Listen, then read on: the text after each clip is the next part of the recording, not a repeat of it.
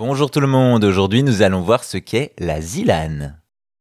Une compétition e-sportive qui mélange des jeux inattendus, des streamers, le public et une ambiance déjantée, il n'y en a qu'une, c'est la ZILAN.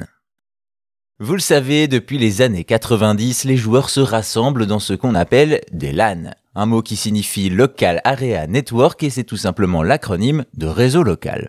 Ainsi, une LAN consiste en un rassemblement de joueurs qui vont s'affronter lors d'une compétition de jeux vidéo des petites réunions de passionnés qui au fur et à mesure ont grandi en grands événements. De cette manière, on retrouve aujourd'hui plusieurs grandes compétitions comme la Gamers Assembly ou celle qui nous intéresse aujourd'hui, l'Asilan.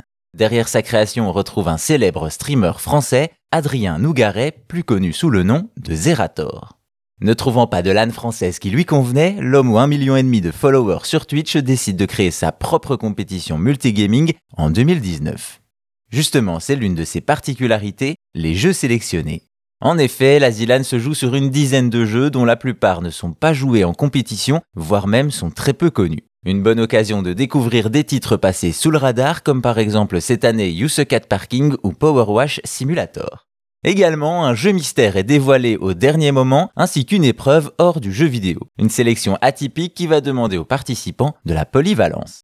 Ce qui nous amène à un autre aspect de l'Asilan, les candidats. Ils sont constitués d'une moitié de streamers et une moitié de joueurs tirés au sort, de quoi révéler des talents et assister à des matchs d'exception.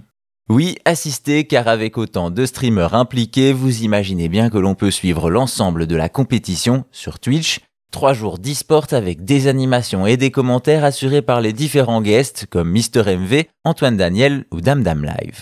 Ainsi, en mai 2023, la revient dans une cinquième édition avec un changement. Fini les duos ou trios, c'est en solo que les joueurs se disputeront les plus de 50 000 euros de cash prize. Au final, la c'est LA compétition e-sportive qui rassemble et permet de découvrir l'e-sport avec un esprit léger, joueurs, streamers ou public, tout le monde y trouve son compte. Et si vous voulez plus d'anecdotes sur l'histoire et la culture du jeu vidéo, abonnez-vous à Chose à savoir gaming sur votre appli de podcast préféré. Merci à vous, portez-vous bien et à bientôt pour d'autres choses à savoir.